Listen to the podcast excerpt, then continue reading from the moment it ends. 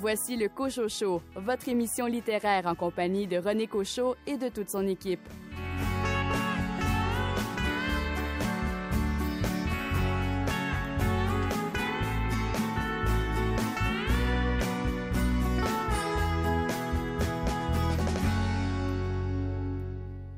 Le personnage est une âme affolée qui cherche une comédienne de passage. Tout ce que tu vois, entends, goûtes, touches, chaque événement de ta vie s'inscrit en toi. Ces réflexions sont celles de l'acteur Martin David Peters, qui vient de publier chez Leméac, Clark ou La peau de l'ours une réflexion très intéressante sur le métier d'acteur. Martin David Peters, que nous recevrons prochainement à l'émission. Ici René Cochot, bienvenue à votre émission littéraire. Au programme, une nouvelle collaboratrice se joint à l'équipe, Suzanne Leclerc, directrice de la publication de la revue littéraire Nuit Blanche. Celle-ci nous présentera le contenu du numéro 161 qui vient tout juste de paraître. Les coups de cœur de février des libraires indépendants. Les finalistes des prix des libraires. Annie Goulet des éditions Héliotrope présente la nouveauté Marécage de l'Utopie de Catherine Fatima. Mylène Bouchard des éditions de La Peuplade en fait tout autant pour le roman de Tove Jansson. Une entrevue avec Marie-Noël Hébert dont la bande dessinée La Grosse LED sera traduite en anglais. Et pour m'accompagner, Richard Mignot, un roman policier qui nous fait oublier, dites-vous, la pandémie cette semaine. Je vous parle de Mamie Luguerre de Benoît Philippon. Caroline Tellier, un livre avec un air d'accordéon de votre côté. Alors, je vous présente aujourd'hui le roman L'accordéon, Madame et moi, écrit par Daniel Marcotte et publié chez l'évêque éditeur. Et Billy Robinson nous parlera du roman de Johann Joseph Olou, présent composé, publié chez Annika Parence. Bienvenue au Cocho Show. Et si on sortait du coma, le réveil a sonné, c'est quoi la vie d'avant dans le monde d'après? Et si on sortait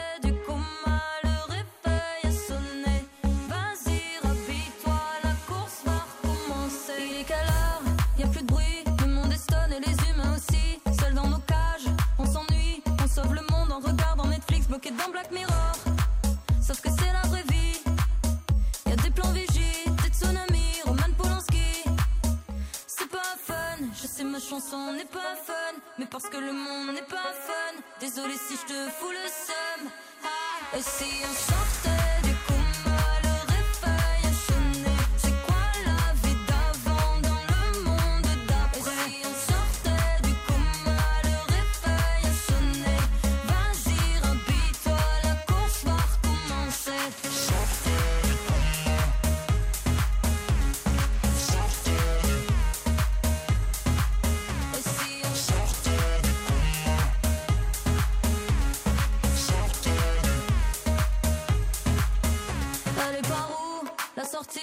On est tous coincés comme dans Jumanji. Finir ensemble La partie Jouer la carte Changer de mode de vie. Est-ce qu'on va tous faire corps Ou se tourner le dos Sur le même bateau? Ni Dieu ni sexe Ni couleur de peau.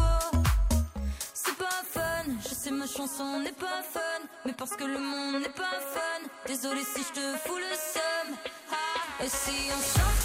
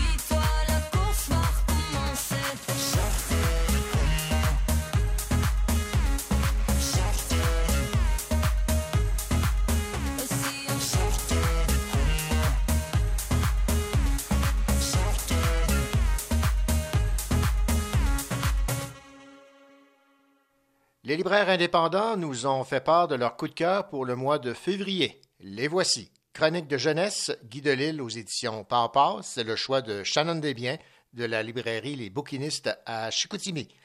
Du Delille comme je l'aime, une bonne part d'autobiographie, une bonne dose d'informations sur la papetière où il travaillait, ainsi qu'un dessin efficace et un rythme fluide. Philippe Fortin de la librairie Marie-Laura à Jonquière a choisi Indice des feux de Antoine Desjardins aux éditions La Peuplade. Les sept nouvelles du premier livre d'Antoine Desjardins comptent parmi les meilleures à avoir été publiées dans les dernières années, un recueil à couper le souffle. Écoutons Mylène Bouchard, directrice littéraire des éditions La Peuplade, nous parler de ce recueil.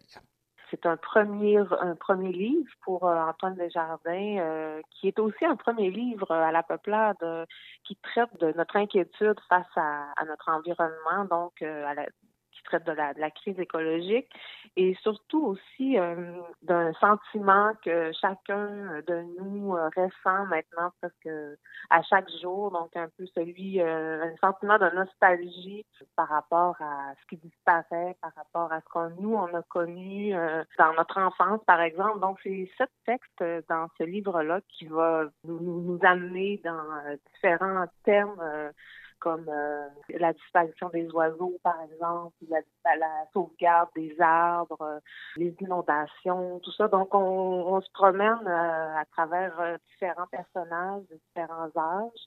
Puis, c'est avec beaucoup de, tendresse, de bienveillance, beaucoup de, il y a beaucoup de beauté dans ce texte-là, vraiment. C'est vraiment un texte qui, qui, est très, très, très émouvant, en fait, puis qui, qui parle à, à chacun de nous parce que c'est on est, on est au cœur de la crise, finalement.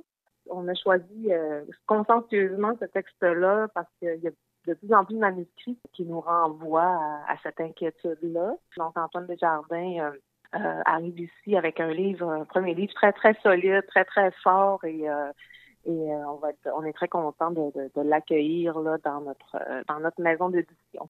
C'était Mylène Bouchard, directrice littéraire des éditions La Peuplade, qui parlait du livre Indice des feux de Antoine Desjardins, le coup de cœur de Philippe Fortin de la librairie Marie-Aura à Jonquière. Nous poursuivons notre coup d'œil sur les coups de cœur de février des libraires indépendants, cette fois avec celui de Émilie Bolduc de la librairie Le Furteur à Saint-Lambert. Rien du tout, Olivia Tapiero. Elle dit Nous retrouvons avec plaisir cette plume franche et assumée. Chantal Fontaine de la librairie moderne à Saint-Jean-sur-Richelieu a eu un coup de cœur pour le tricot de Jacques Goldstein aux éditions La Pastèque. C'est un récit tout en douceur sur la transmission du savoir-faire, le partage des souvenirs et un hommage aux grands-parents. Et terminons avec euh, le choix de Véronique Tremblay de la librairie Vaugeois à Québec. Frankenstein de Jeannette euh, Winterson aux éditions Alto. D'un côté, Marie Shelley commence à concevoir ce qui deviendra son Frankenstein. De l'autre, il y a Rye, de nos jours, un médecin trans se définissant en tant qu'être hybride. Un très bon roman avec en trame de fond de belles histoires d'amour qui nous fait à la fois rire et réfléchir. Voilà donc pour les coups de cœur de février des libraires indépendants.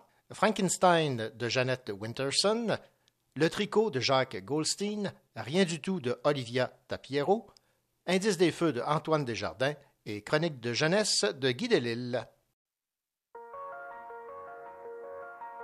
Mes mots se crispent sous ton histoire, que l'on ressasse de nos mémoires. En fin du mois, ce qu'il en reste, un reste à rien, je me déteste.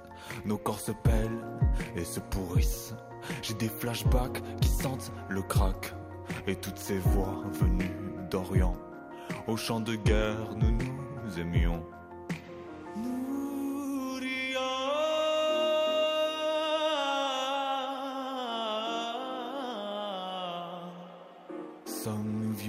Quand on ne voit plus le temps.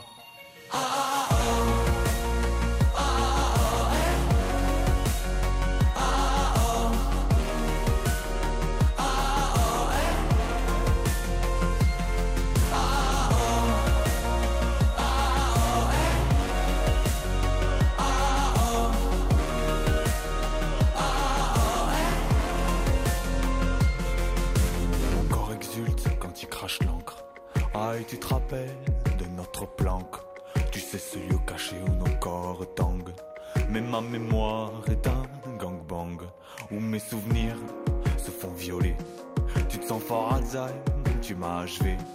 Mais on te connaîtra, Nouria. Même dans 100 ans, même si ton corps n'est plus là.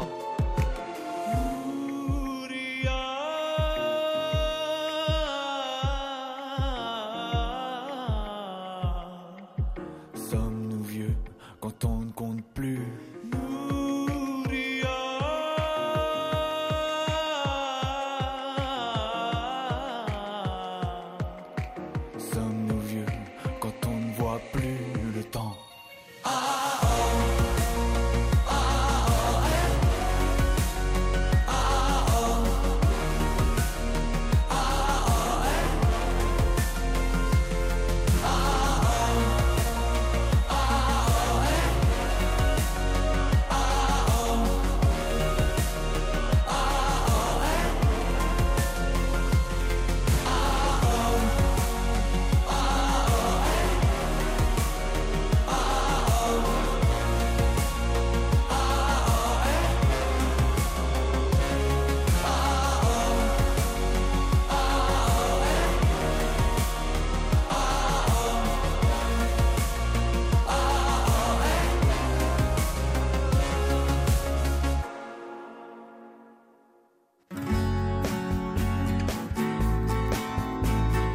D'œil sur les nouveautés littéraires.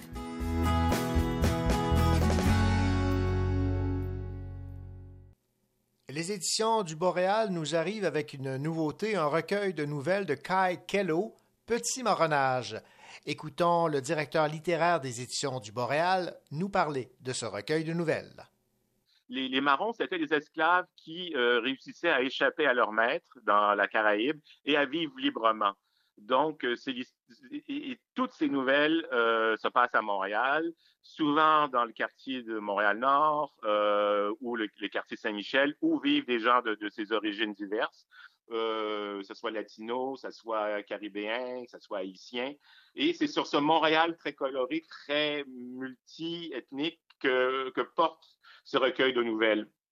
C'est un jeu également. Il y a toutes sortes de références à euh, la littérature française de la Caraïbe.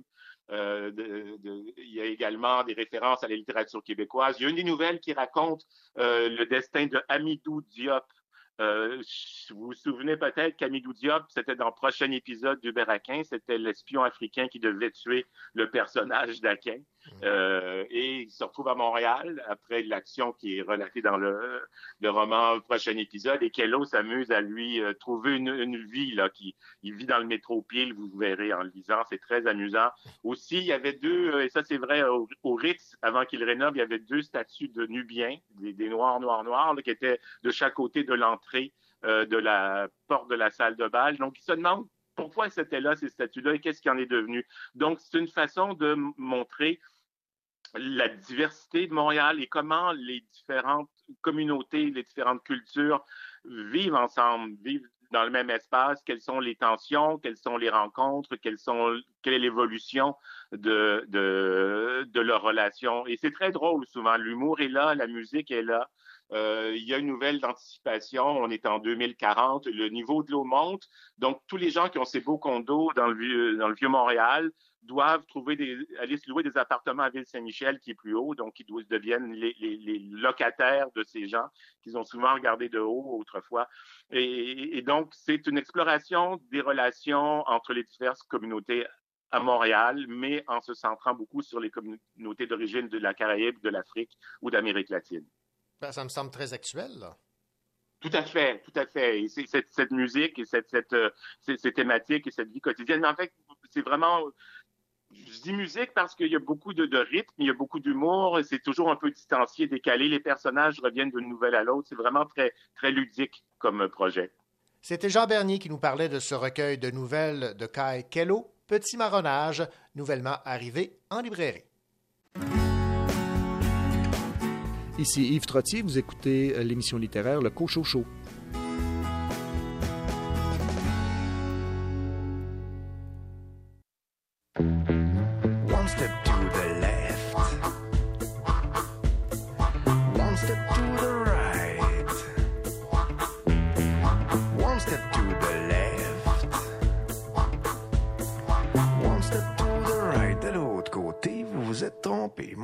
pas grandi à L.A., mais à Saint-Hélène de Caxton.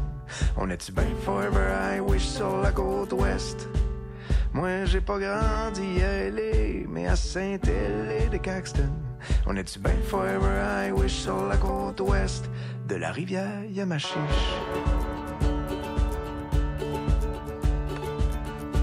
Si j'avais chanté en anglais, I would have been a superstar.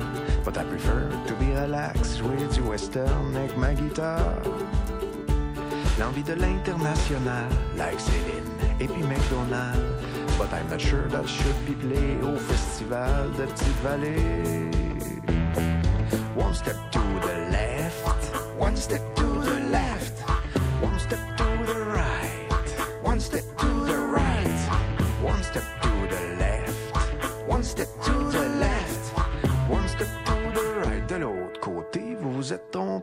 j'ai pas grandi à L.A., mais à Saint-Hélène de Caxton.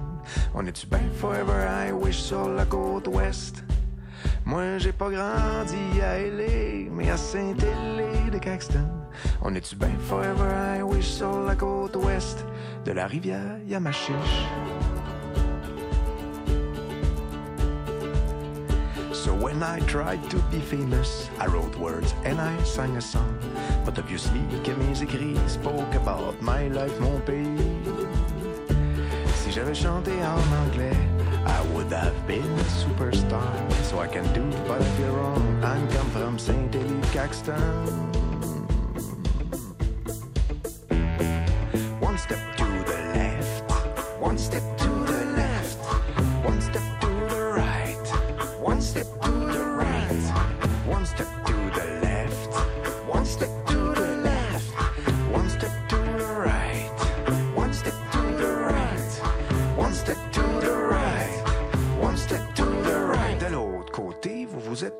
Moi, j'ai pas grandi à L.A., mais à Saint-Hélène de Caxton. On est-tu bien forever I wish sur la côte ouest? Moi, j'ai pas grandi à L.A., mais à Saint-Hélène de Caxton. On est-tu bien forever I wish sur la côte ouest de la rivière Yamachiche? L'Association des libraires du Québec a fait connaître les finalistes des prix des libraires du Québec. Voici les finalistes dans la catégorie roman nouvelle et récit. Paul Cagzac pour Ténèbres, publié chez La Peuplade. Écoutons les commentaires de notre chroniqueur et libraire Billy Robinson à propos de ce roman. C'est un magnifique roman, un grand roman d'aventure où un géomètre belge qui est mandaté par le roi doit démanteler l'Afrique et euh, se promenant sur le fleuve Congo va vivre euh, quelques grandes aventures euh, autant au plan personnel que bien sûr au temps historique. Écrit vraiment avec une plume euh, particulière, unique, sensible parfois, dure. C'est moderne. On ne perd pas de temps du tout. On ne, il ne se perd pas dans les grandes descriptions qui ne finissent plus. Là, on est vraiment dans l'aventure pure. Il joue avec les, les, liens du temps aussi. C'est teinté d'érotisme, un peu de violence, même beaucoup. Euh, c'est digne là, des vraiment des plus grands romans du genre. Moi, ça m'a complètement transporté. Là. Euh, c'est vraiment un roman unique. Les autres finalistes dans la catégorie roman, nouvelle et récit pour le prix des libraires sont Là où je me terre de Caroline Dawson chez Remi Ménage, Petite cendre ou la capture de Marie-Claire Blais chez Boréal, L'avenir de Catherine Leroux. Écoutons cette fois les commentaires de notre chroniqueuse Raphaël Béadan à propos de ce roman. Il y a comme une ambiance très très fin du monde qui imprègne le roman. Et on va y suivre euh, Gloria, qui est une femme euh, d'âge mûr qui aménage dans la demeure de sa fille à Détroit, après la mort violente et inexpliquée de celle-ci. Donc, euh, sa fille Judith est, décédée dans des circonstances qu'elle ne comprend pas. et elle veut essayer de faire la lumière là-dessus, de comprendre ce qui s'est passé. Et elle veut aussi retrouver ses deux petites filles parce que les deux enfants de Judith sont portés disparus depuis la mort de leur mère. Pour ceux qui ont déjà lu euh, Catherine Leroux, on retrouve la, la, marque habituelle de Catherine Leroux. Puis elle a une plume vraiment magnifique. Là. elle écrit très, très bien. C'est efficace. C'est tout en finesse. Moi, j'ai trouvé que c'était un très, très beau roman. Toujours finaliste dans la catégorie roman, nouvelle et récit, celui de Claire Legendre, Bermude, paru chez Leméac. Écoutons notre chroniqueuse Caroline Tellier. Le personnage principal du roman Bermude est en fait probablement l'alter ego de l'autrice. Ce personnage est une jeune femme, une écrivaine, qui, comme Claire Legendre, est née à Nice. Cette jeune femme, qui est la narratrice en fait, dont on ne connaîtra jamais le nom, vient au Québec pour étudier, enquêter sur Fanza, une écrivaine disparue dont elle veut écrire la biographie. C'est un peu comme un roman poupée russe. Claire Legendre écrit l'histoire de la narratrice qui écrit l'histoire de Fanza. Alors, euh, cette jeune, la jeune femme du roman ne fait pas qu'écrire la vie de Fanza, elle vit sa vie. Claire Legendre décrit très bien le mal-être. Elle décrit bien sa peur de vieillir, de ne pas être aimée, son désespoir. J'ai beaucoup aimé la, plume de Claire Legendre. Maintenant, dans la catégorie bande dessinée, les finalistes pour les prix des libraires sont Laurent Frédéric Bollé, Alcante et Denis Rodier pour La Bombe, paru chez Glénat, Patrick Sénécal, Jake Dion pour Alice. Voici l'appréciation de Raphaël B. Adam de cette bande dessinée. Dans cette adaptation-là, ce qui est vraiment très, très cool, c'est que les illustrations de Jake Dion sont hyper dynamiques, sont punchées, sont glauques quand il faut. Ça va à merveille avec le propos général. Puis, euh, on n'est pas là dans de la bande dessinée, là, euh, une case, une bulle ou une ligne, un punch. C'est vraiment vraiment plus comme un roman graphique, c'est-à-dire qu'il y a des, des pages, euh, des pages pleines où il y a plus d'images, moins de texte, d'autres où le texte est plus long, euh, dans lequel des fois, bon, c'est ça, c'est très très éclaté, puis c'est très en phase avec le, propos. Ce qui est intéressant aussi, c'est que l'histoire est intacte, même en dépit des ajustements qui étaient nécessaires au changement de médium, parce que bon, c'est sûr qu'Alice, à l'origine, je pense, c'est un roman de, quelque chose comme 600 pages. Fait que c'était quand même assez volumineux. Puis la bande dessinée en elle-même est assez volumineuse aussi. Là, je pense qu'elle fait plus que 200 pages. Puis donc, c'est ça l'histoire. Ils ont réussi à adapter l'histoire pour que, justement, à certains endroits, les images racontent des choses que la narration n'a donc pas besoin d'assurer. Puis, c'est vrai qu'au final, c'est un, roman graphique qu'on prend vraiment plaisir à savourer, là, particulièrement pour les, fans du roman culte original. C'est vraiment super de pouvoir le découvrir en, en images, puis voir un peu confronter la vision que nous, on en avait comme lecteur ou comme lectrice. Donc, c'est vraiment du bonbon. Puis pour des gens qui ne connaîtraient pas le roman ou qui n'ont pas lu le roman, puis qui qui s'intéressent moins à, ça parce que bon, ils trouvent que c'est trop long à lire ou toutes sortes de raisons, mais ça reste une belle façon, je pense, de découvrir euh, de découvrir cette histoire-là, qui, en tout cas, selon moi, en vaut beaucoup, euh, beaucoup la peine.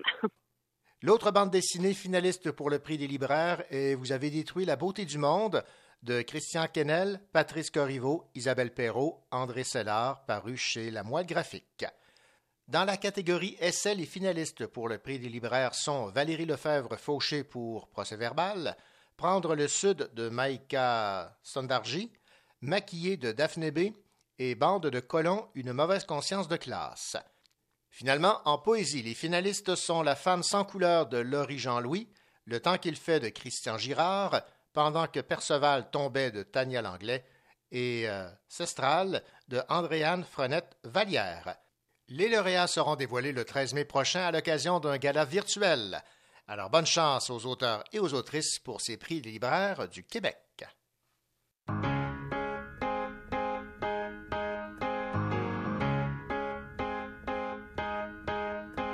Serons-nous un souvenir? S'efface au lointain si lointain qu'il n'inspire plus aucun chagrin.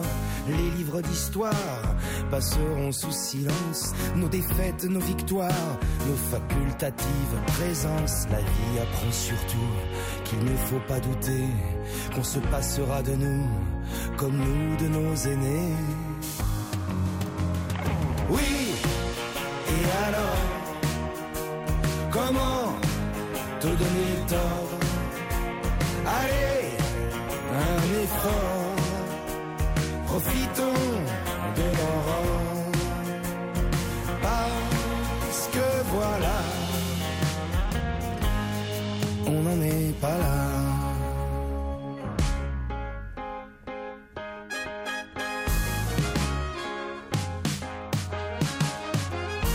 Même les plus anciens pourront témoigner que personne ne se souvient de nous avoir oublié. L'arbre généalogique écorcera nos noms. Un bûcheron même pas amnésique en aura scié le tronc.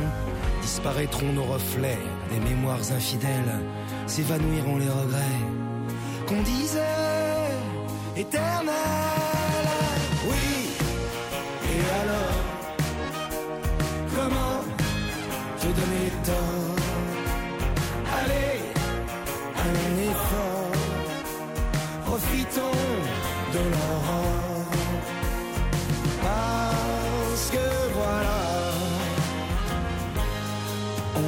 Un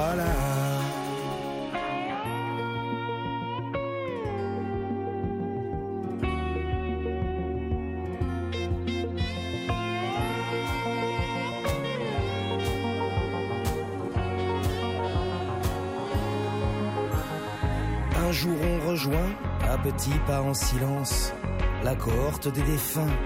Dans la juste indifférence, célébrons la rosée des nuits épicuriennes, arrosons de rosée les étés qui reviennent.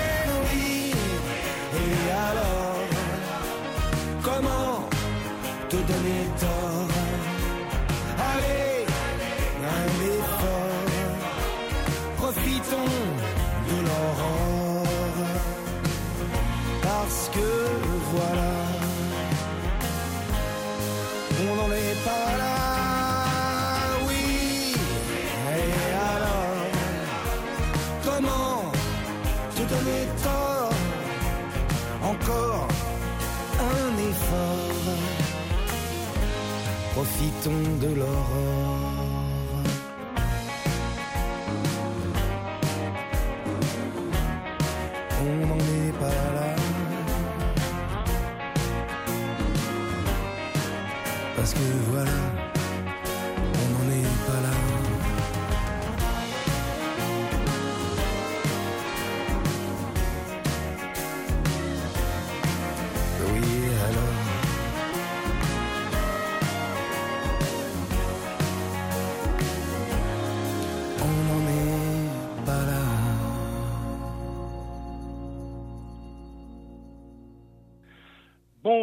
Tout le monde, ici Richard Mignot. Cette semaine, j'aimerais vous parler d'un livre qui n'est pas nécessairement un livre sur euh, la pandémie, mais qui est un vaccin de comédie pour vous, euh, vous remettre un peu de drôlerie dans votre vie. Donc, je vous parle de Mamie Luguerre de Benoît Philippon.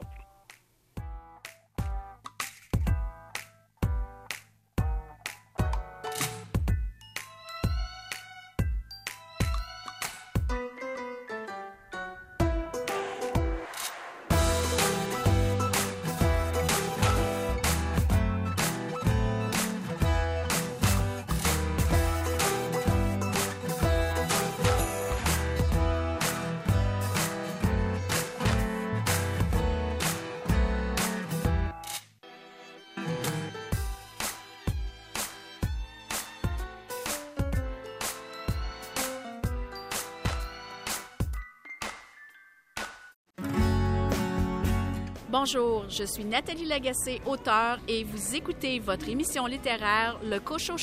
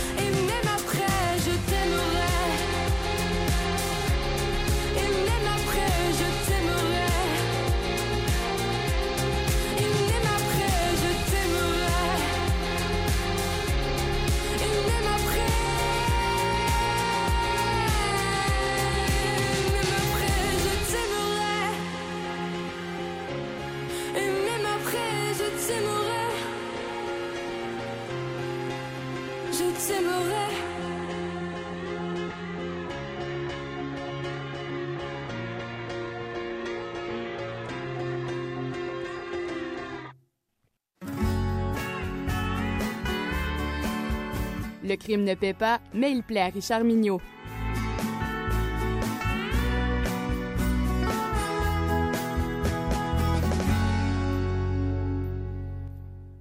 Richard Mignot, bien le bonjour. Bonjour, M. Cochot, vous allez bien? Ça va bien, mais euh, évidemment, il faut, faut faire avec la pandémie. Mais là, cette semaine, vous avez décidé de nous faire oublier là, cette COVID-19 avec un roman de Benoît Philippon qui a pour titre Mamie Luguerre. Mamie Luguerre, oui, euh, en ces temps un peu moroses, euh, même le lecteur de polar habitué aux enquêtes sur des meurtres sordides ou encore euh, habitué aux descriptions glauques et noires d'une société en perte d'humanité, oui, oui, même ces lecteurs friands de drames humains ont besoin de moments où le rire prédomine, où la comédie prend la place de la tragédie. Je ressentais ce besoin-là. Donc, devant ce besoin d'un peu de drôlerie, mais toujours avec une pointe de roman noir, j'ai consulté mon libraire préféré et la suggestion est venue très rapidement. Il faut lire Mamie Luguerre de Benoît Philippon. Ne connaissant pas cet auteur, j'ai fait un peu de recherche pour voir sa biographie et jeté un coup d'œil un peu sur sa production. Trouvant peu de choses, j'ai quand même vu que l'auteur a grandi en Côte d'Ivoire et aux Antilles, qu'il exerçait les métiers de scénariste et de réalisateur au, en cinéma et que maintenant il vivait en alternance entre la France et le Canada. Ce qui fait en sorte que son roman est publié aux éditions Guy Saint-Jean. Ça devenait assez intriguant pour exciter ma curiosité. Donc, je commande le livre, attends son arrivée avec un petit peu d'impatience. Bien oui, j'ai développé ce défaut pendant la COVID. J'avoue qu'à sa réception, j'ai été un peu déçu par la page couverture. Noir et blanc en ces termes. Personnage d'une grand-mère couronnée de bigoudis, bottes de pluie et carabine encore fumante. Mais dès la première page, le contraste devient évident. De la couleur, Mamie Luguerre en a, bien plus que bien d'autres. Et attention, elle possède tout un caractère. Comme son créateur, elle gagne à être connue, car si Benoît Philippon nous offre, dans l'avenir, cette qualité de roman, il deviendra rapidement un de mes préférés. Alors, sans plus attendre, je vous présente cette Mamie Luguerre. Il est 6 heures du matin. Berthe, parce que c'est son prénom, 102 ans, vient de donner un coup de main à deux jeunes qui se sauvent de la police. Ils ont besoin de deux choses, une auto et du temps. La vieille mamie accepte de leur procurer les deux. Elle les aide à voler l'auto de son voisin, qu'elle n'aime pas du tout d'ailleurs. Et comme il proteste un peu, elle lui tire quelques coups de carabine dans le fessier pour le calmer. Évidemment, ça a alerté les policiers qui répliquent. Mamie Berthe se cache alors dans sa maison et s'affaire à terminer sa camomille qui malheureusement avait refroidi. Forte de ses 38 kilos, la mamie essaie de barricader la porte, mais les agents de la paix foncent dans la maison à grands coups de bélier. Impolie, la vieille dame leur reproche de ne pas avoir essuyé leurs pieds avant d'entrer. Le plaisir commence alors pour les enquêteurs, mais aussi pour les lecteurs. 8h15. Berthe se retrouve au poste de police dans la salle réservée aux enquêtes. Le policier qui l'interroge se nomme André Ventura. Et tout au long de l'interrogatoire aussi, elle s'évertuera à l'appeler Lino, comme l'acteur. Et même des fois, elle l'appelle Colombo, à son grand déplaisir. Alors commence un très long interrogatoire qui retracera la vie tumultueuse. Et là, j'ai choisi mon mot. Tumultueuse, il faut bien regarder la finale qui finit par tueuse.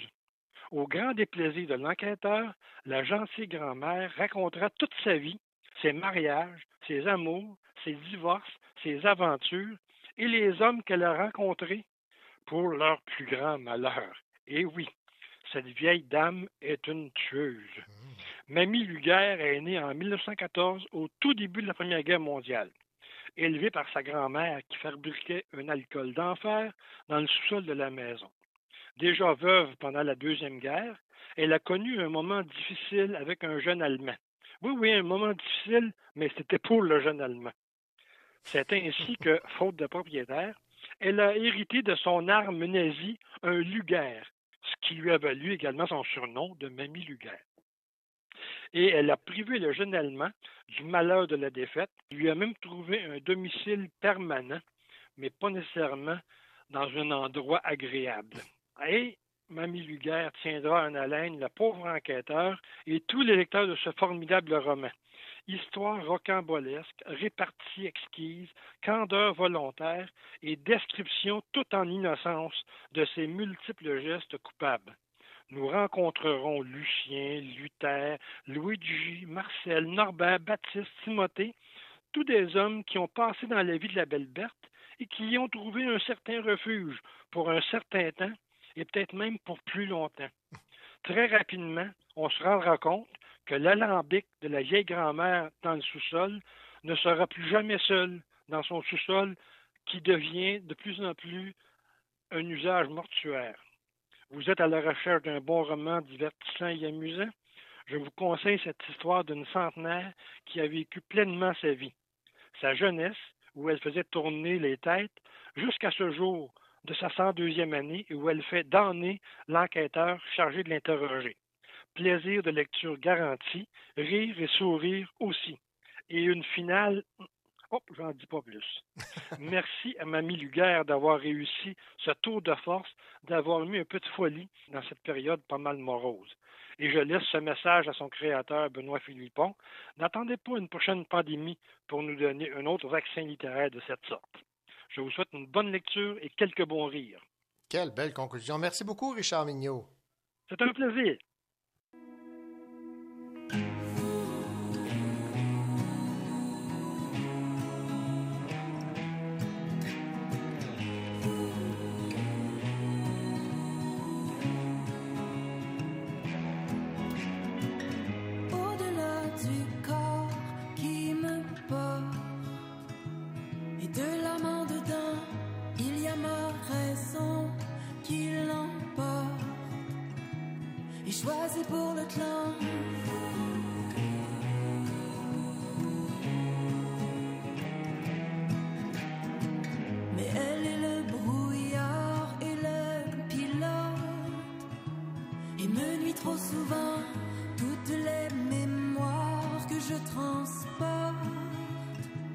Ralentissent l'élan.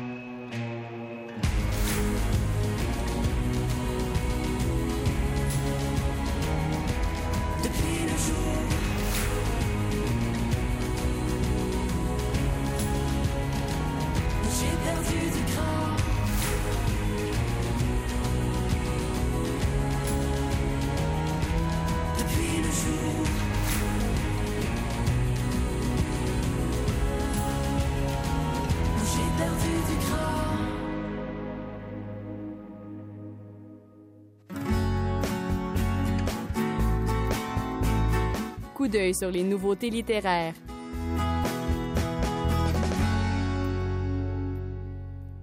Les éditions Héliotrope publient le premier roman de l'autrice torontoise Catherine Fatima, Marécage de l'Utopie, un livre d'une vivacité réjouissante selon l'éditrice Annie Goulet. Marécage de l'Utopie, c'est un premier roman, c'est un roman euh, autofictionnel qui se présente sous forme de journal, euh, journal intime. La narratrice, euh, l'auteur de ce journal, c'est Catherine. C'est une étudiante de Toronto de 25 ans qui lit beaucoup euh, pour l'école des livres euh, de théorie utopiste, théorie politique, etc.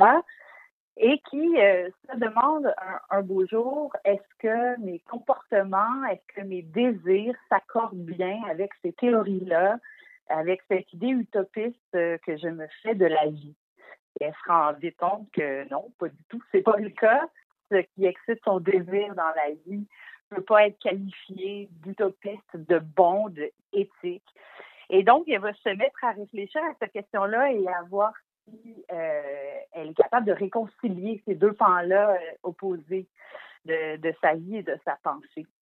Donc, euh, on va la suivre dans cette réflexion-là tout à fait ouverte, tout à fait libre et honnête, euh, décomplexée complètement sur une période d'à peu près deux ans où elle continue ses études, elle va étudier euh, le français aussi en France et euh, elle va habiter pendant cette période-là dans une commune marxiste. Donc, elle, elle- constate un peu l'espèce de conflit éthique entre entre sa vie sexuelle notamment, euh, ses désirs et euh, les théories utopistes auxquelles elle adhère. C'est très intéressant parce que, surtout dans un contexte après MeToo, après euh, les vagues de dénonciation, on trouve là la plume très libérée d'une femme qui va pas se poser en victime, mais qui va au contraire à la rencontre de son désir et c'est très, très rafraîchissant, c'est très, c'est galvanisant même, je dirais. Et euh, bon, c'est une, c'est une plume aussi vraiment très libre, euh, très vive. Euh, euh, faut dire aussi que le personnage de Catherine dans l'histoire, c'est quelqu'un qui fait beaucoup d'anxi- d'anxiété et euh, de dépression, et donc elle se médicamente, elle prend des drogues. Donc tout au long du livre, on, on voit un peu que ça altère sa perception du monde de différentes manières. C'est très, très, très, très intéressant et c'est traduit aussi avec beaucoup d'adresse et de plaisir par Jeanne Auclair. C'était Annie Goulet des éditions Héliotrope qui parlait du roman Marécage de l'Utopie, maintenant en librairie. Ici Michel Plomer. Vous écoutez le Cocho Show, une magnifique émission littéraire.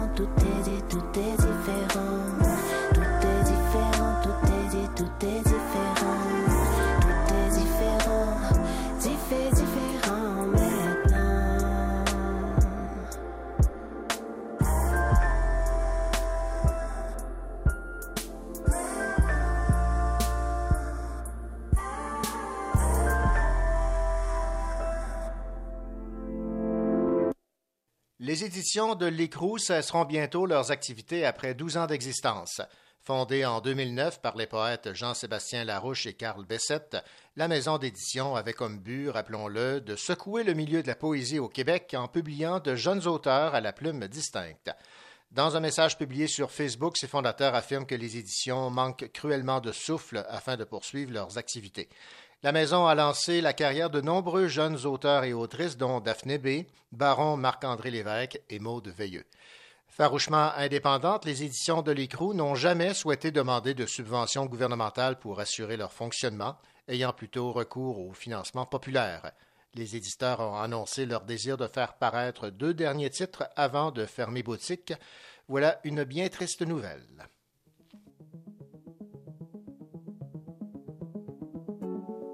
Minuit passé la ville, la ville tourbillonne. J'entends sonner des rires et je ne vois personne. J'entends sonner des rires, la ville tourbillonne. Minuit passé la ville et je ne vois personne. J'ai dû pleurer dehors, j'entends qu'on me console. Je veux plus boire encore, je n'aime plus l'alcool. Je veux plus boire encore, je n'aime plus l'alcool. J'ai dû pleurer dehors, j'entends qu'on me console.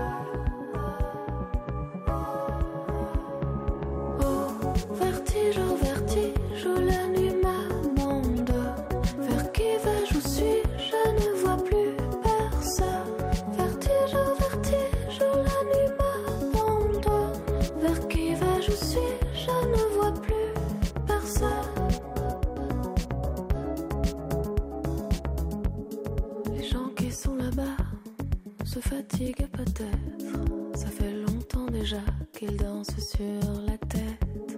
Ça fait longtemps déjà qu'ils dansent sur la tête. Les gens qui sont là-bas se fatigue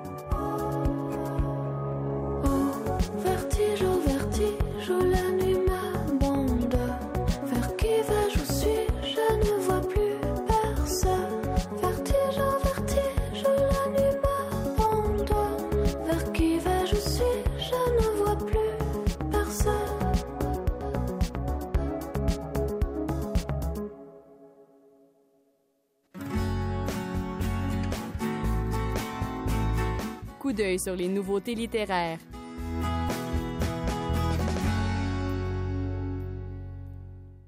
Un livre de rêve et de magie. Voici ce qu'on dit de ce roman de Tove Jansson, La fille du sculpteur, publié aux éditions de La Peuplade.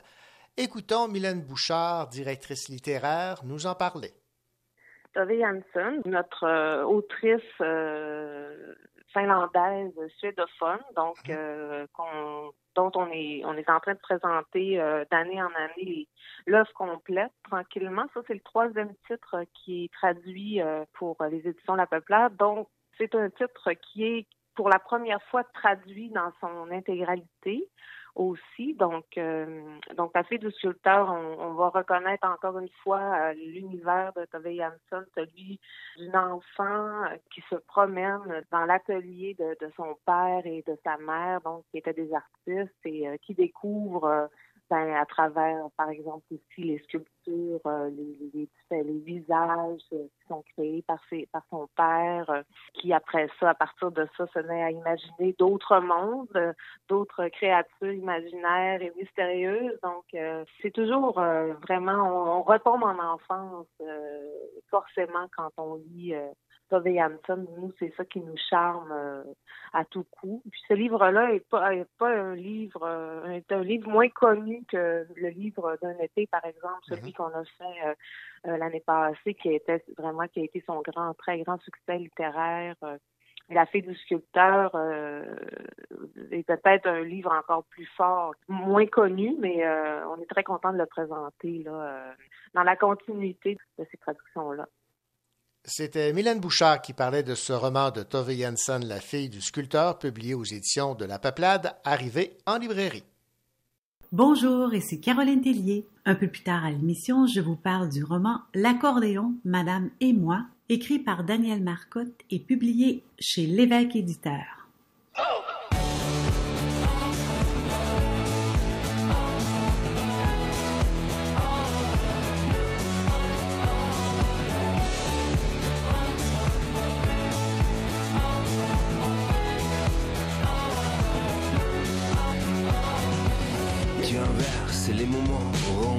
Les choses. Tu renverses les moments, inverses les choses. Tu ne connais plus le nom des fleurs du jardin. Tu ne connais plus le nom des fleurs. Tu te rappelais pourtant de tout.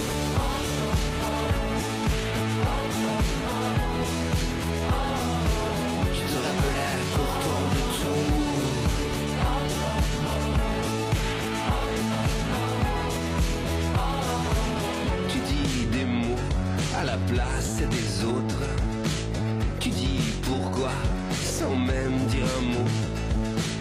Tu ne connais plus le nom des fleurs du jardin. Tu ne connais plus le nom des fleurs. Tu te rappelais pourtant de tout.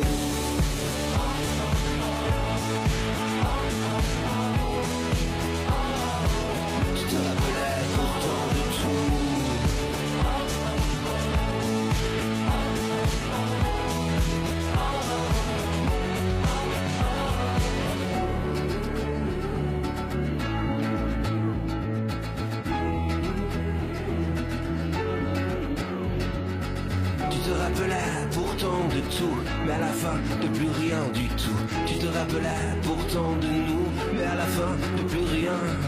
De nous tu te rappelais de tout, mais à la fin de plus rien du tout. Tu te rappelais pourtant de nous,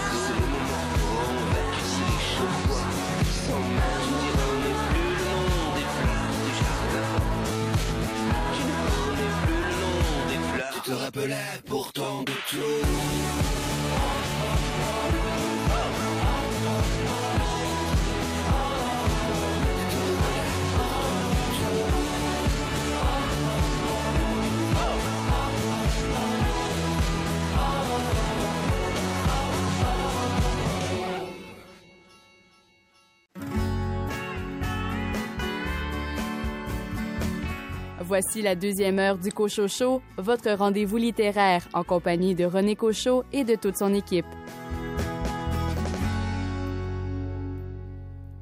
Au sommaire de cette deuxième partie d'émission, un entretien avec Suzanne Leclerc, directrice de publication du magazine littéraire Nuit Blanche. Une entrevue avec Marie-Noël Hébert, dont la version anglophone de sa bande dessinée La Grosse LED paraîtra en avril. Et Caroline Tellier, il y a un air d'accordéon dans votre sélection cette semaine. Alors, je vous présente aujourd'hui le roman L'accordéon, Madame et moi, écrit par Daniel Marcotte et publié chez l'évêque éditeur. Bonne deuxième heure.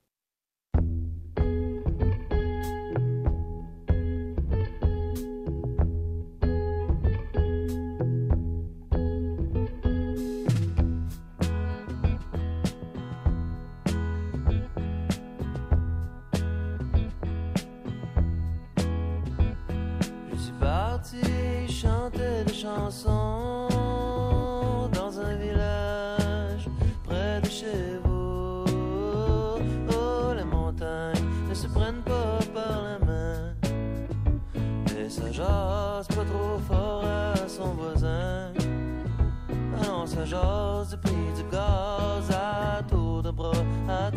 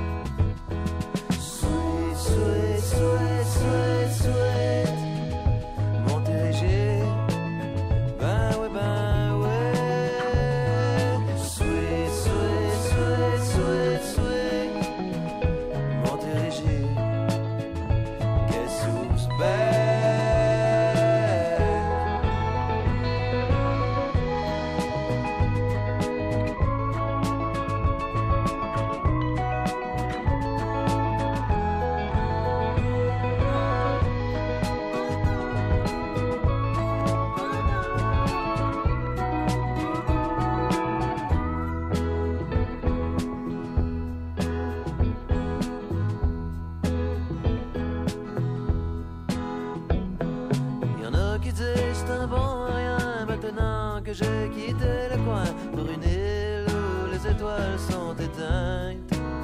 À tous ces gens, je vous réponds, venez-vous-en, je vous attends. Galindos, puis je vais still te clencher au bout.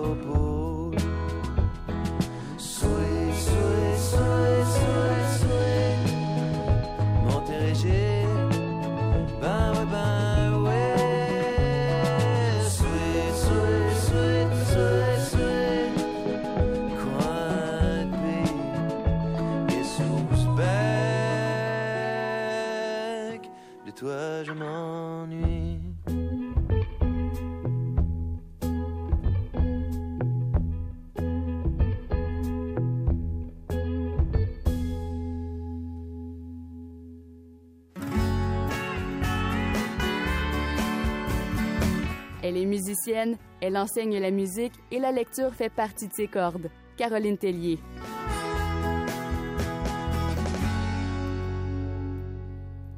Caroline Tellier, bien le bonjour. Bonjour René. Caroline, vous venez de découvrir l'autrice Danielle Marcotte avec le roman L'accordéon, Madame et moi, publié chez L'évêque éditeur.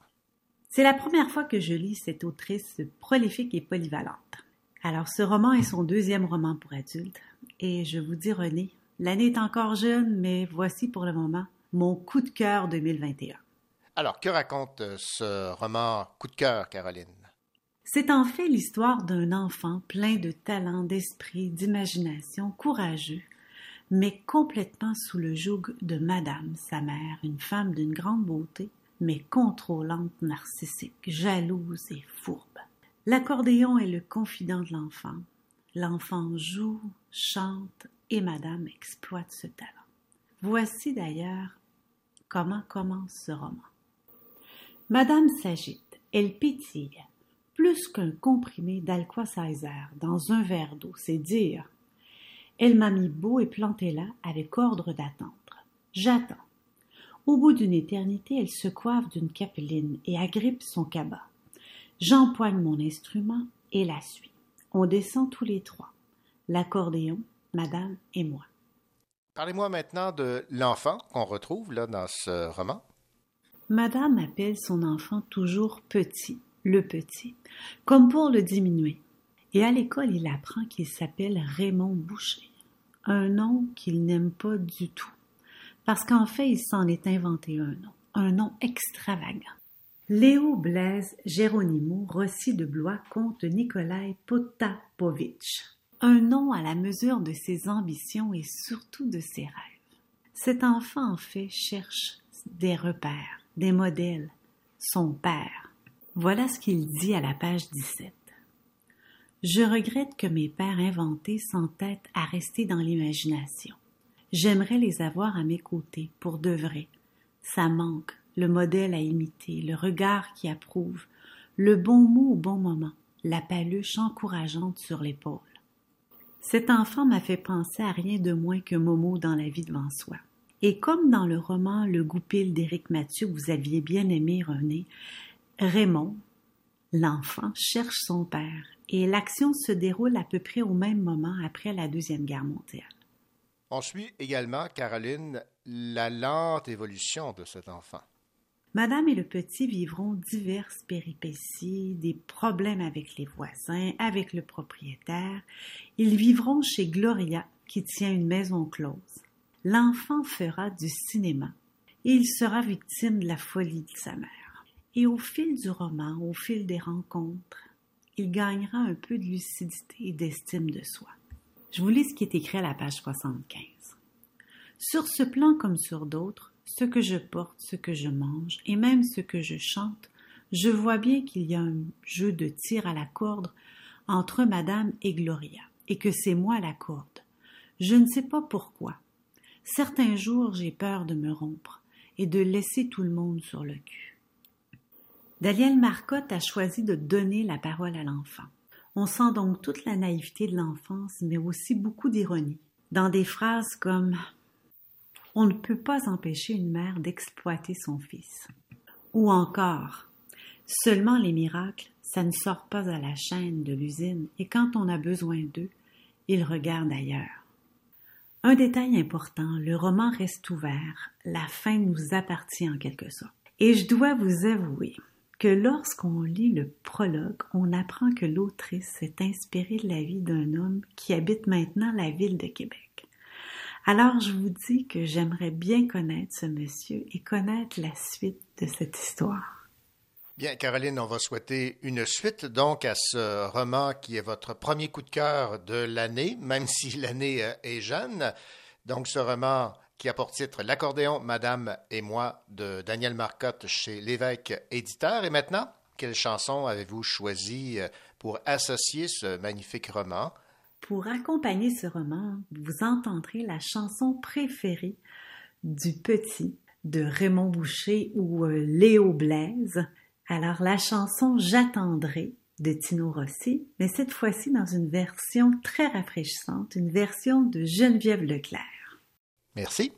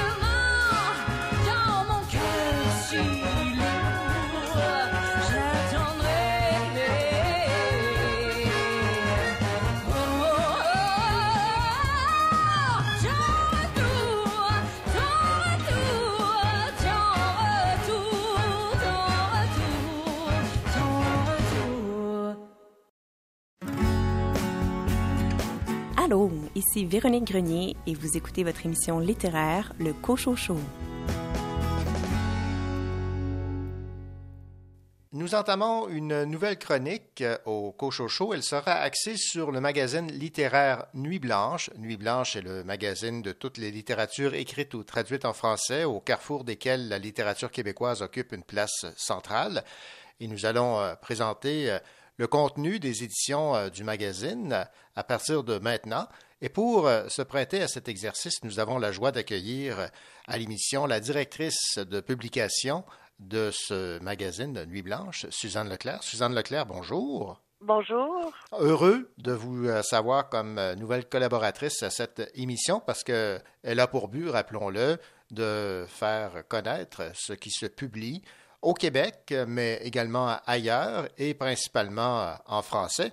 Alors, euh, on, peut, on pourrait peut-être commencer, Suzanne, en parlant un peu de Nuit Blanche, euh, qui euh, existe, me, disiez-vous, depuis bientôt 40 ans. Oui, depuis bientôt, donc en 2022, là, ce sera le, le 40e anniversaire de Nuit Blanche. Déjà. Moi, je suis là depuis un peu plus d'une dizaine d'années, mais Alain Lessard, le rédacteur en chef, par exemple, avait commencé comme collaborateur. Dans, lui est là depuis plus longtemps, là, on va dire les années euh, 1990. Et on a une troisième personne dans l'équipe qui contrebalance un peu, là, qui, est- qui est dans la jeune vingtaine. Est-ce qu'on peut considérer ça comme un tour de force, 40 ans pour une, euh, un magazine axé sur la littérature? Euh, oui, je, je pense que oui, dans, dans la mesure où euh, euh, oui, oui, ça, il y a eu des euh, ça comme beaucoup de revues culturelles au Québec, je pense que Nuit Blanche a commencé euh, dans l'appartement ou le sous-sol de quelqu'un euh, euh, sans euh, sans euh, sans subvention, sans moyens financiers. Les gens étaient ont été bénévoles pendant longtemps. C'est vraiment euh, petit à petit là que que que se, se construit, euh, disons, euh, un lectorat, euh, une réputation et tout. Mais c'est bon, c'est pas euh, euh, c'est pas facile. Faire c'est ça parce qu'on c'est euh, disons que le but c'est un organisme à but non lucratif. Le but n'est pas commercial de toute façon en littérature c'est rarement le cas.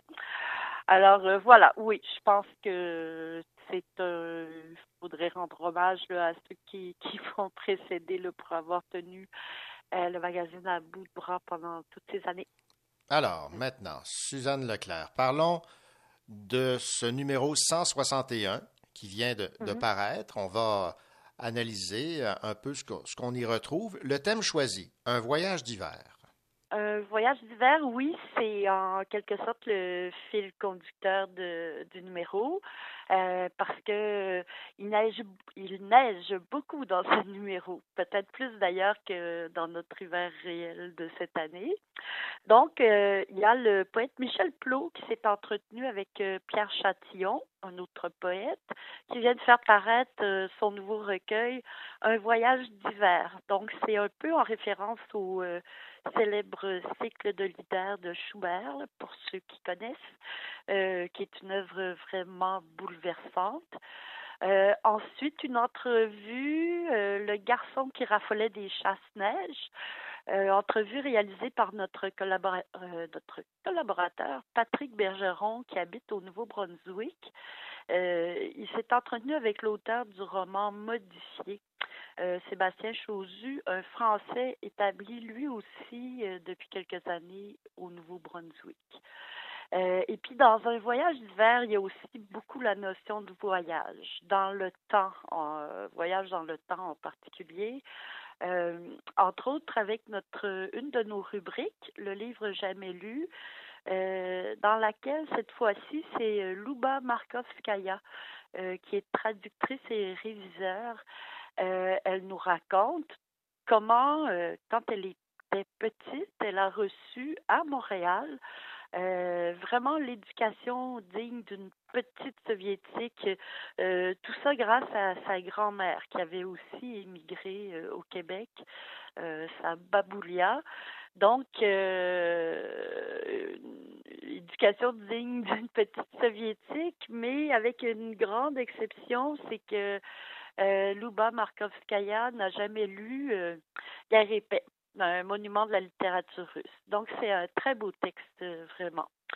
Euh, et puis, un voyage d'hiver aussi en images sur la couverture, entre autres, avec des photographies hivernales de Sophie Gagnon-Bergeron de Chicoutimi, euh, une photographe avec qui nous aimons vraiment beaucoup travaillé depuis quelques années.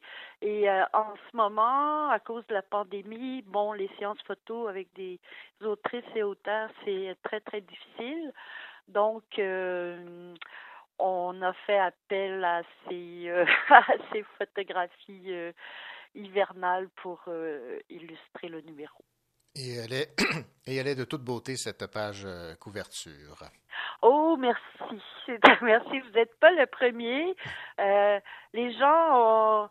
euh, bon, ça fait un peu abstrait. Les gens euh, parfois voient même quelque chose de cosmique, alors que finalement, c'est des roches et de la glace. euh, Euh, voilà, la- le titre de la photo, c'est Gel.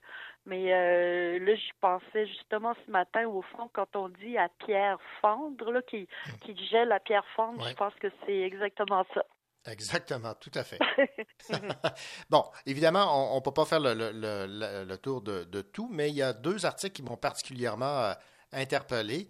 Parlez-moi de cette Odette Dulac, une divette romancière. oui, d'accord.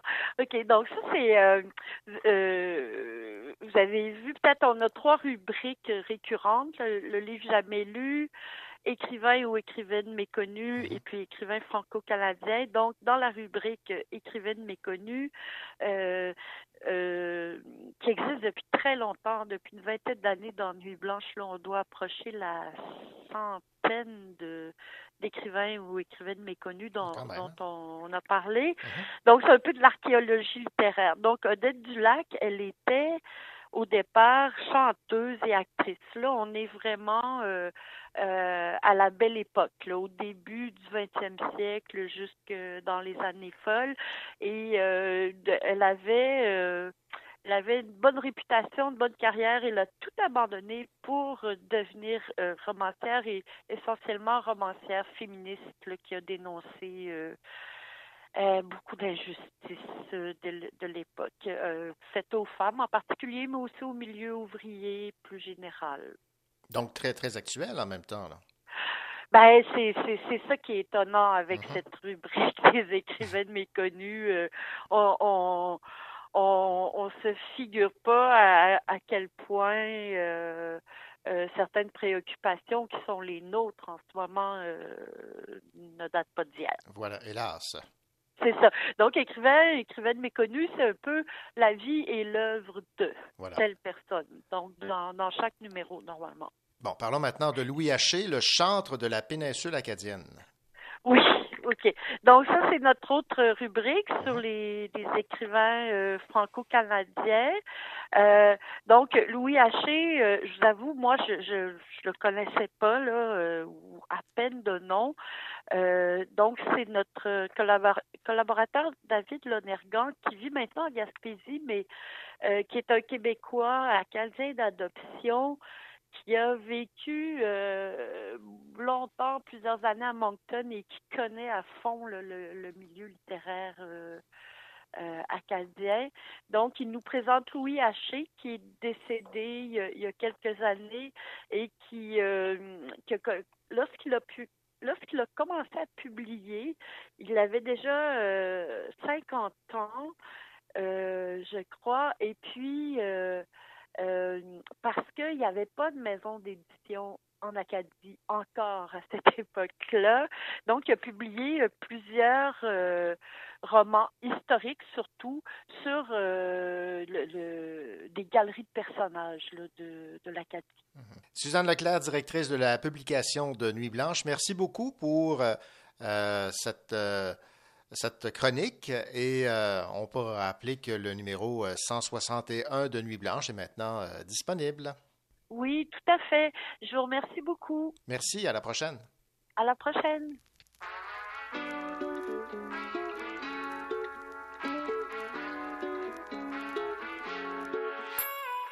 Je suis un homme et j'ai compris. Je suis fort et j'ai le gabarit. J'essaie d'être un bon fils et un bon père. Tout ce qu'on attend de moi, mais parfois je m'y perds. J'ai tout fait comme maman m'a dit. J'ai un taf de gosse et un mari. J'avance, je cours, je ne m'arrête pas. Je suis peut-être heureuse, peut-être pas. Ma vie je l'aime comme si, comme ça, même si ça ne se voit pas. J'ai des problèmes, des hauts et des bas. Même si ça ne se voit pas, je vais comme si, comme ça, comme si, comme ça.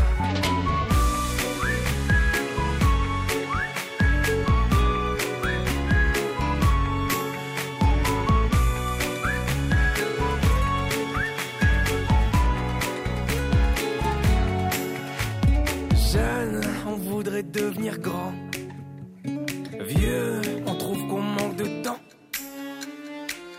Qu'on manque de temps. On imagine le bonheur loin d'ici.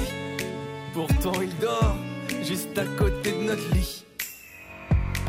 On a des rêves qui tirent la gueule. Qu'on oublie à faller sur le fauteuil. Ils observent la somme de tout ce qu'on n'ose pas. Ils se disent qu'il est beau le résultat. Ma vie, je l'aime comme si, comme ça, même si ça ne se voit pas.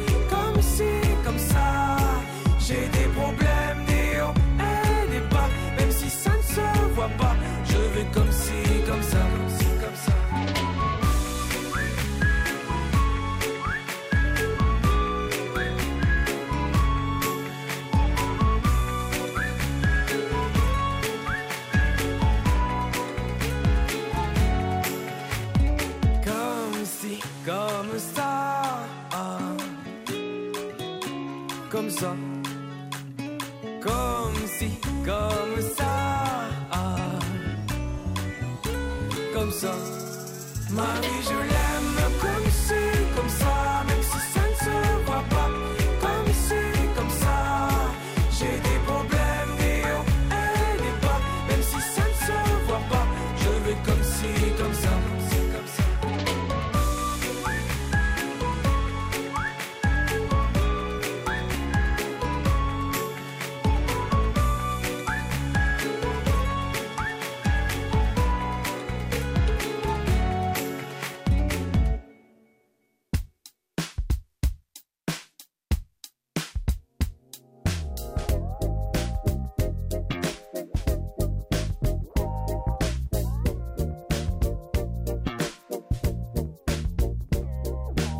Fais-toi-en pas, les choses changent. Les chums qui s'éloignent de l'Allemagne à l'Espagne jusque dans les bars de Val d'Or.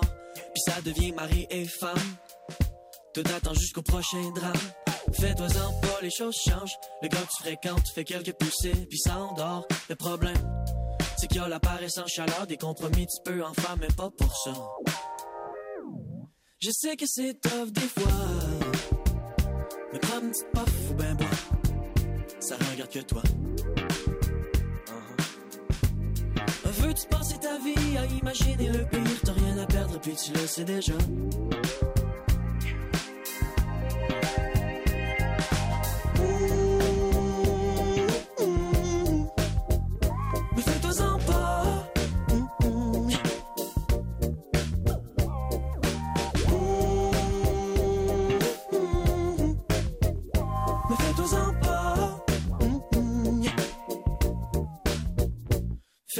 Pas, les choses changent, je te jure.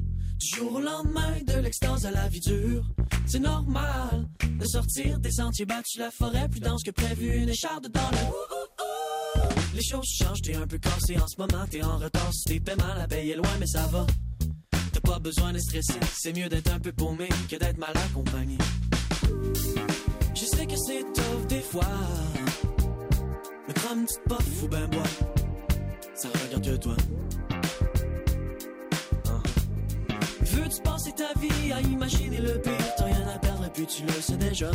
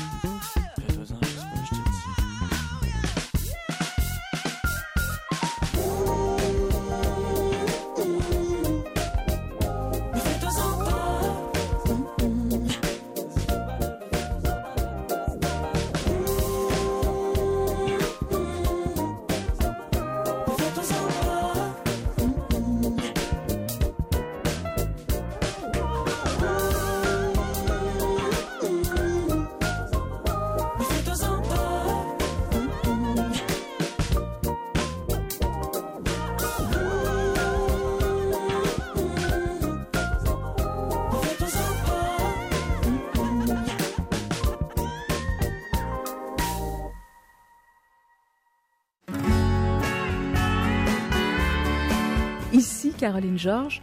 Vous écoutez le Cochocho, votre émission littéraire.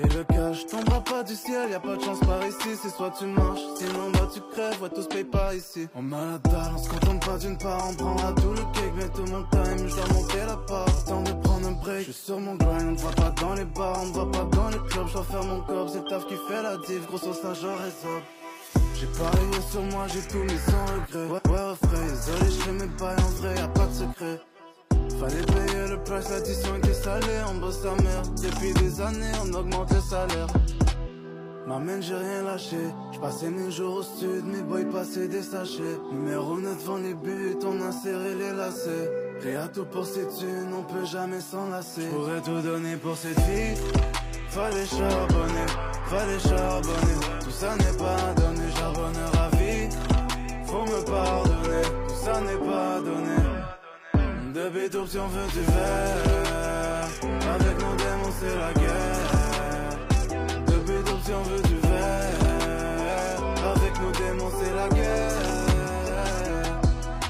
Les amitiés qui nuisent, faut couper les liens qui nous bloquent. Trahi par ceux qu'on aime, on se méfie même de nos proches. Perds la tête à cause du cop, c'est la folie dans les blocs. Le temps pour les corps mon point, ça sort les cloques. On a plus le time, donc fallait créer sa chance. La rue m'a tendu la main, j'ai choisi de refuser la danse. Avec nos démons, c'est la guerre, on se bat bien plus contre nos anges. C'est soit tu manges dans cette vie, soit c'est cette vie qui te mange. J'ai vider son casier après, je n'ai jamais revu. Deux ans plus tard, on retrouve cette balle dans la tête, qui l'aurait cru. On se rappellera de toi qu'une fois enterré, c'est la folie. N'a jamais pris tes nouvelles, mais t'es partout sur leur story. C'est marié à la rue, pour le meilleur, pour le pire. Maman, fais gaffe à toi, parfois la vie c'est qu'un tir. Soit le cop, les barreaux, la mort. Soit le cop, les barreaux, la mort.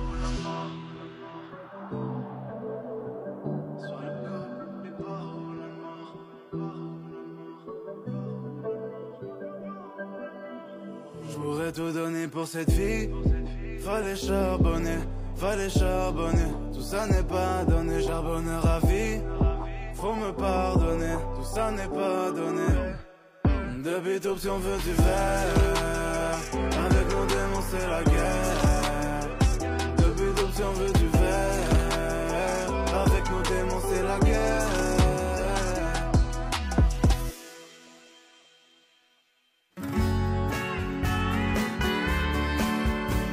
Il aime nous donner ses conseils de lecture. Normal, il est libraire. Billy Robinson.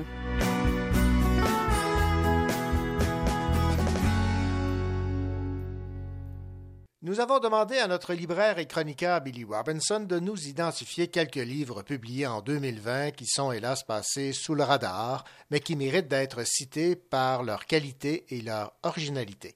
Bonjour Billy. Bonjour René. Billy, cette semaine, vous mettez la lumière sur le roman de Johann Joseph Olou, Présent composé, paru chez Annie Caparance dans la collection Sauvage. Dans la collection Encore Sauvage, j'étais incapable de ne pas parler de Présent composé de Juan Joseph Olou, qui est un jeune écrivain que j'adore, qui nous a publié euh, il y a quelques années un magnifique roman sur la thématique LGBTQ, Dolce Vita, une écriture intimiste, sensible, qui m'avait vraiment euh, bouleversé, en fait, par cette histoire d'amour-là. Il nous revient avec Présent composé. C'est un recueil de, quatre courtes nouvelles. Les thèmes euh, de Juan ici sont euh, proposés encore une fois dans ces courtes histoires-là. Euh, moi, j'aime beaucoup la nouvelle. Je pense qu'on a vraiment au Québec de, de, très bons écrivains de nouvelles. Et c'est ce genre de lecture-là que je propose souvent euh, à, à mes clients, mes lecteurs à la librairie. Des fois, les gens roulent beaucoup dans la vie. On a, il se passe beaucoup de choses. Des fois, on a besoin juste de se poser quelques minutes. Alors, je pense que les, la nouvelle peut être un, bon, un bon moyen de, s'en sortir. Alors, euh, voilà, euh, Juan parle de bad boys, de bad girls. Euh, Il, veut vraiment l'urgence de vivre, la liberté. c'est tous des thèmes qui sont vraiment hyper intéressants. C'est très moderne. Vraiment, c'est une voie qu'il faut découvrir. Je peux pas dire grand-chose parce que c'est des cours, des cours euh, recueils, des cours livres, mais c'est vraiment une collection à découvrir et ici à mettre sous votre loupe. Présent composé, Johan Joseph Olou, chez Annika Parence dans la collection Sauvage. Merci beaucoup, Billy Robinson, libraire à la librairie de Verdun. Merci René, au revoir.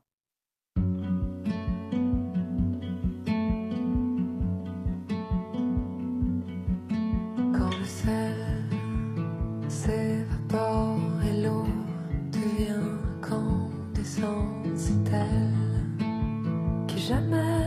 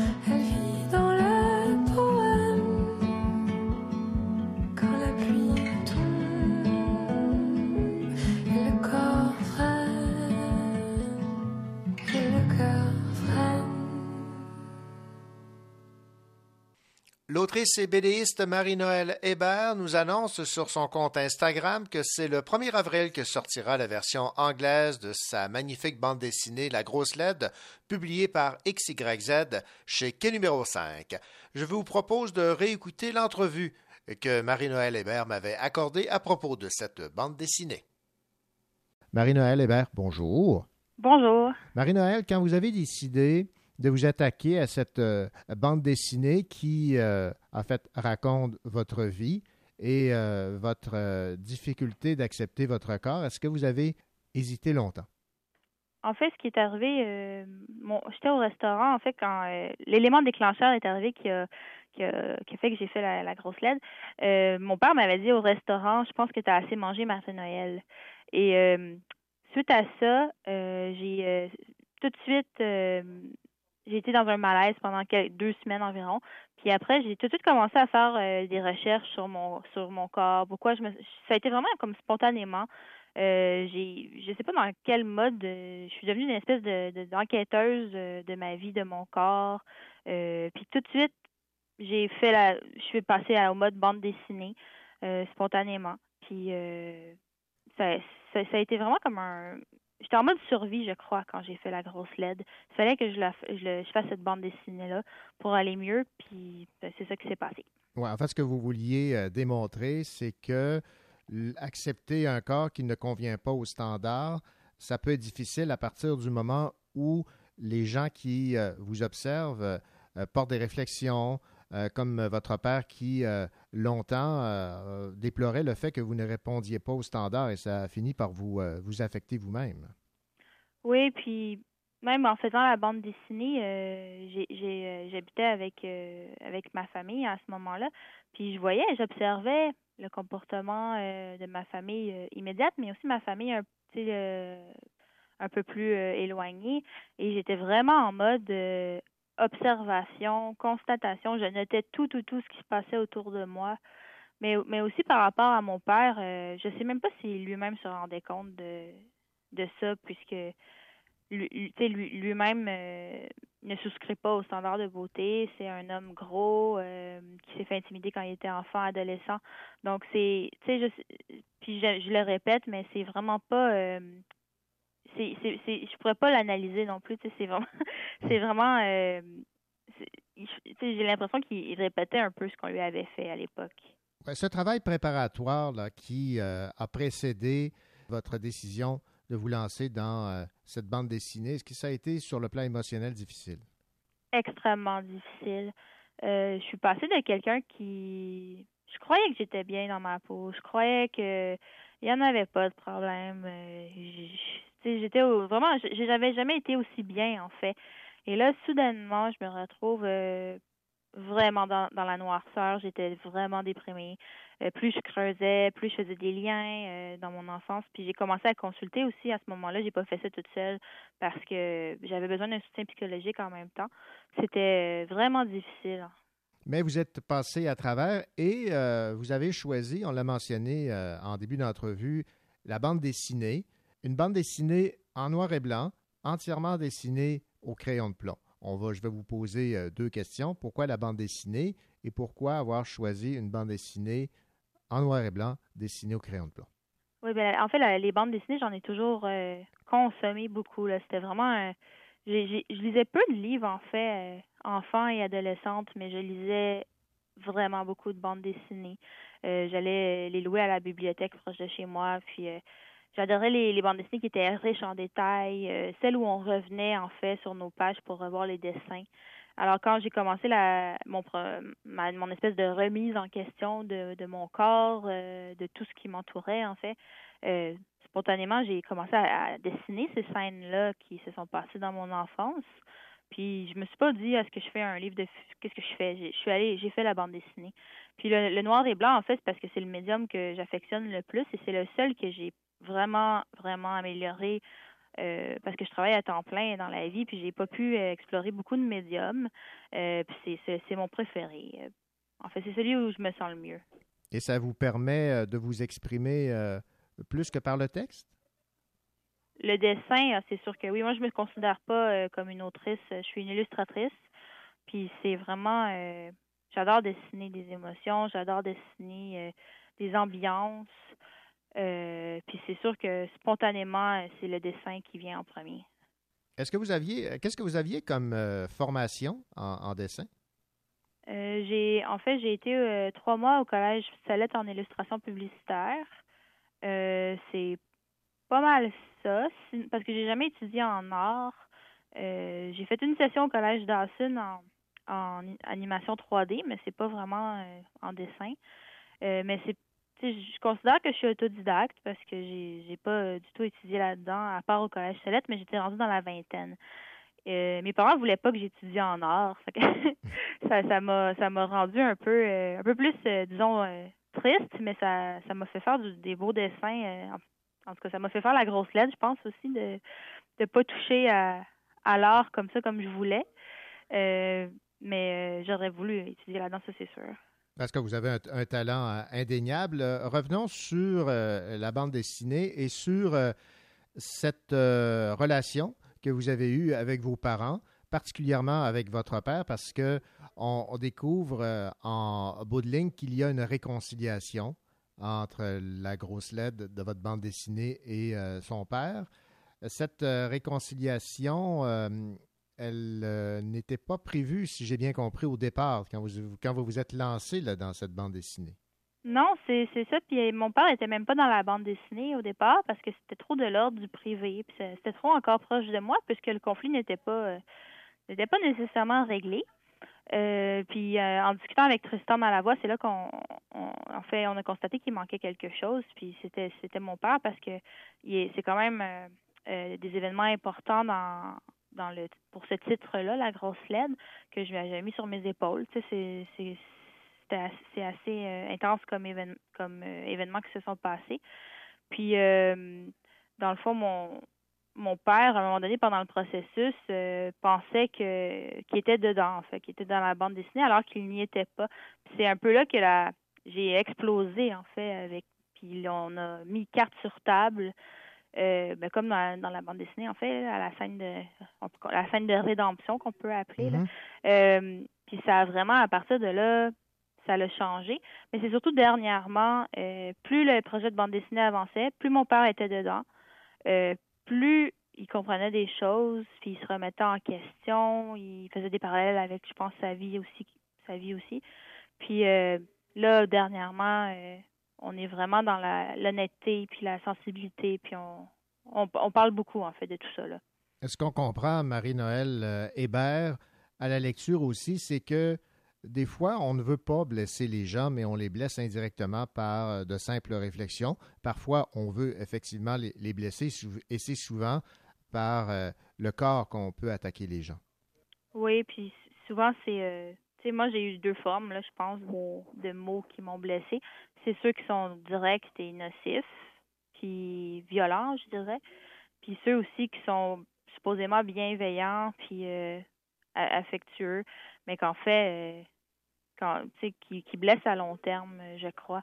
Puis dans dans mon cas, c'est beaucoup euh, un espèce de code aussi qu'on a dans ma famille. En tout cas, c'est pas dit officiellement, mais moi c'est comme ça que je l'ai perçu. Euh, de, de code de, pour accéder à une forme de féminité parfaite. Donc minceur, aussi politesse, ne pas trop parler fort. De... Puis moi, ça m'a beaucoup marqué ça. Puis c'est jusqu'à l'âge adulte, là, je dirais que j'avais des, des idées préconçues de ce que devait faire une fille grosse, puis de de se cacher, de puis surtout de se taire en fait. Mm. Puis la grosse LED, c'est c'est tout sauf ça, c'est de, de, de dire haut et fort, dans le fond, euh, tout ce qui cloche là. Être moi et ne plus commettre l'erreur de m'en excuser, c'est réglé ça pour vous? c'est en processus. Euh, c'est vraiment. euh, mais je crois que euh, en, en, en ayant fait cette bande dessinée là, il y a quelque chose qui s'est assumé en moi. En tout cas, je je, je, m'observe beaucoup là, dans ma, vie quotidienne, puis je, il y a des choses que j'accepte plus. Puis il y a aussi des choses que j'aime expliquer aussi aux gens par rapport au corps, puis par rapport aux mots qu'on dit. Et euh, je sens qu'il y a une réception aussi pour ça.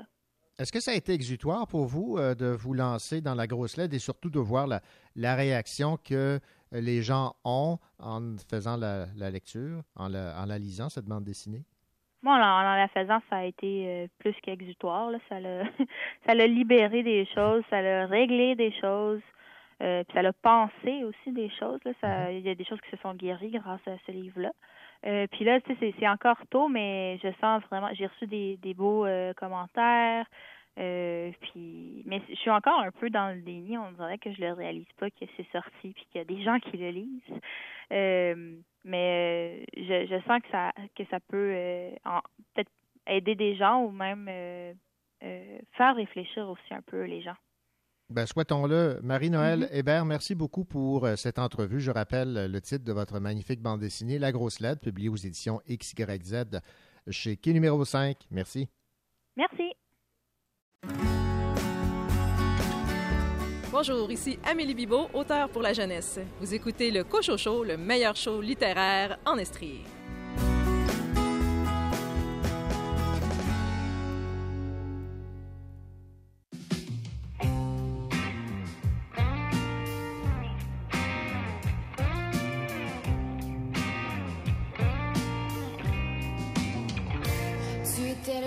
J'étais la tortue À carapace, placard, non je suis sortie juste une seconde et quart. Et ça a pas pris plus, j'ai voulu te rattraper à bord du RTC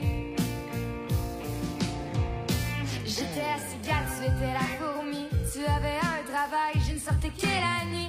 Tu étais responsable, même que tu m'as appris comment un drac entoure. Ça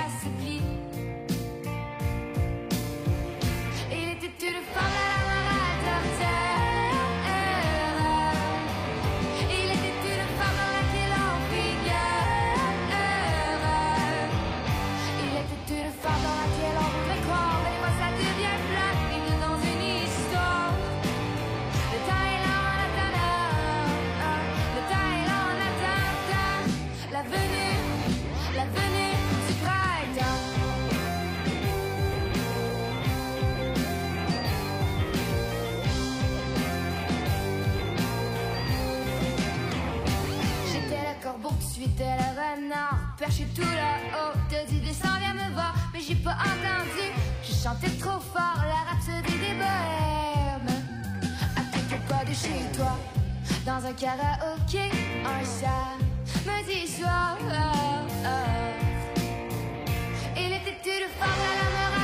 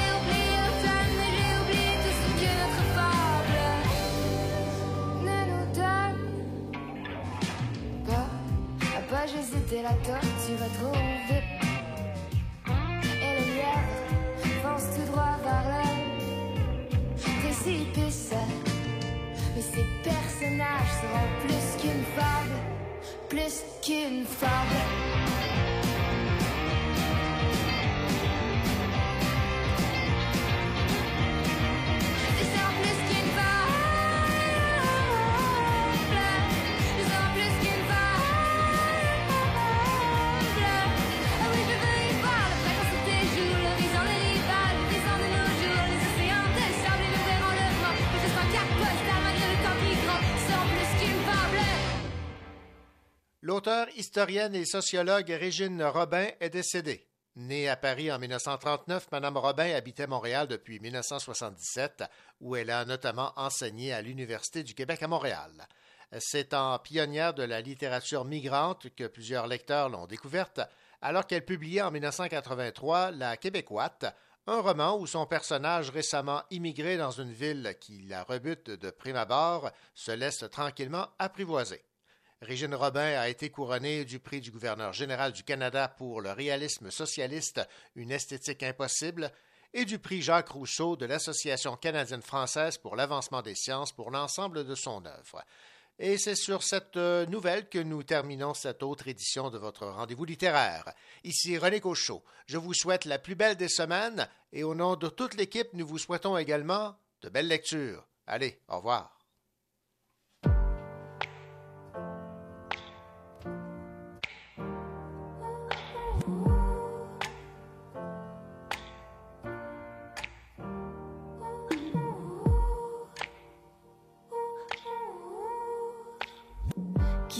Le temps dans le rose à l'horizon Qui sera l'orage dans la prose du vent.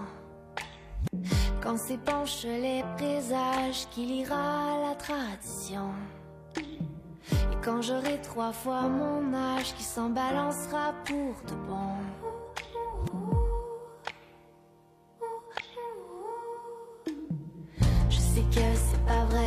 n'a pas d'or. Et si on devenait joyeux d'années lumière, de vieillard à mine d'or, de vieillard à mine d'or. À quand les vieux qui poussent dans les jardins d'enfants et qui tracent la grande ours devant des yeux grands, de vieillard à mine d'or, vieillir sans être vieux. On court après le temps, mais on veut pas voir son sillage. Pas dans l'écran et pas dans les visages. Pendant que la jeunesse cherche un sens à l'histoire. L'histoire, elle se berce toute seule dans les couloirs.